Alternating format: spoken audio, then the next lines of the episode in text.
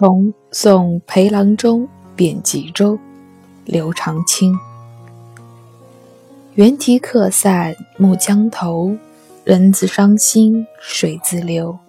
同坐逐尘君更远，青山万里一孤舟。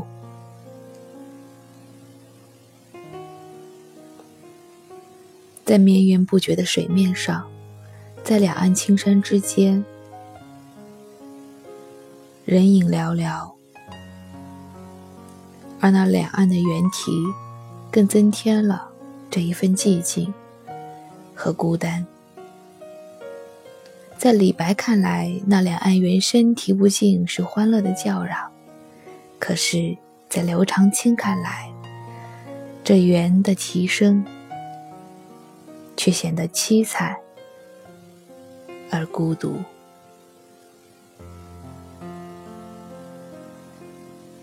在历代名家的手中，水一直都是充满情感的，而这情感更多的是与相思与离愁有关，所以有花自飘零水自流，一种相思两处闲愁；也有靠水连接情感、连接离别的愁苦。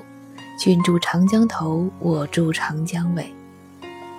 也有共饮一江水，所以水才把我们连接在了一起。还有一江春水向东流，挡不住的滚滚洪流，挡不住的分离，挡不住的离愁，挡不住的思念。而在这里，也是如此。人自伤心水自流。你留你的，我伤心我的，咱们互不干涉。那是因为谁也帮不了谁。我挡不住水的流去，你们也没有任何人能够挡得住这裴郎中被贬的命运。我们同样是被贬的逐臣，可是他被贬到更远更远的地方。远在天边万里之外，看着他远去的背影，青山万里一孤舟。这和李白口中的“孤帆远影碧空尽”是类似的场景，但不同之处在于，李白的“孤帆远影”之中，只有水天一色，只有那一只孤单的小船。视野更宽广，更辽阔，更宏大，更让人有一种悲壮感。而这青山万里一孤舟，因为有了绵延不绝的青山，立在孤舟的两边，延伸开去，才让人看到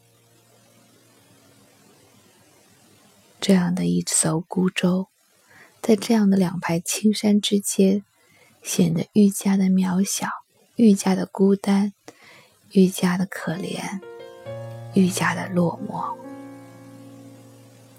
刘长卿重送裴郎中贬吉州，猿啼客散暮江头，人自伤心水自流。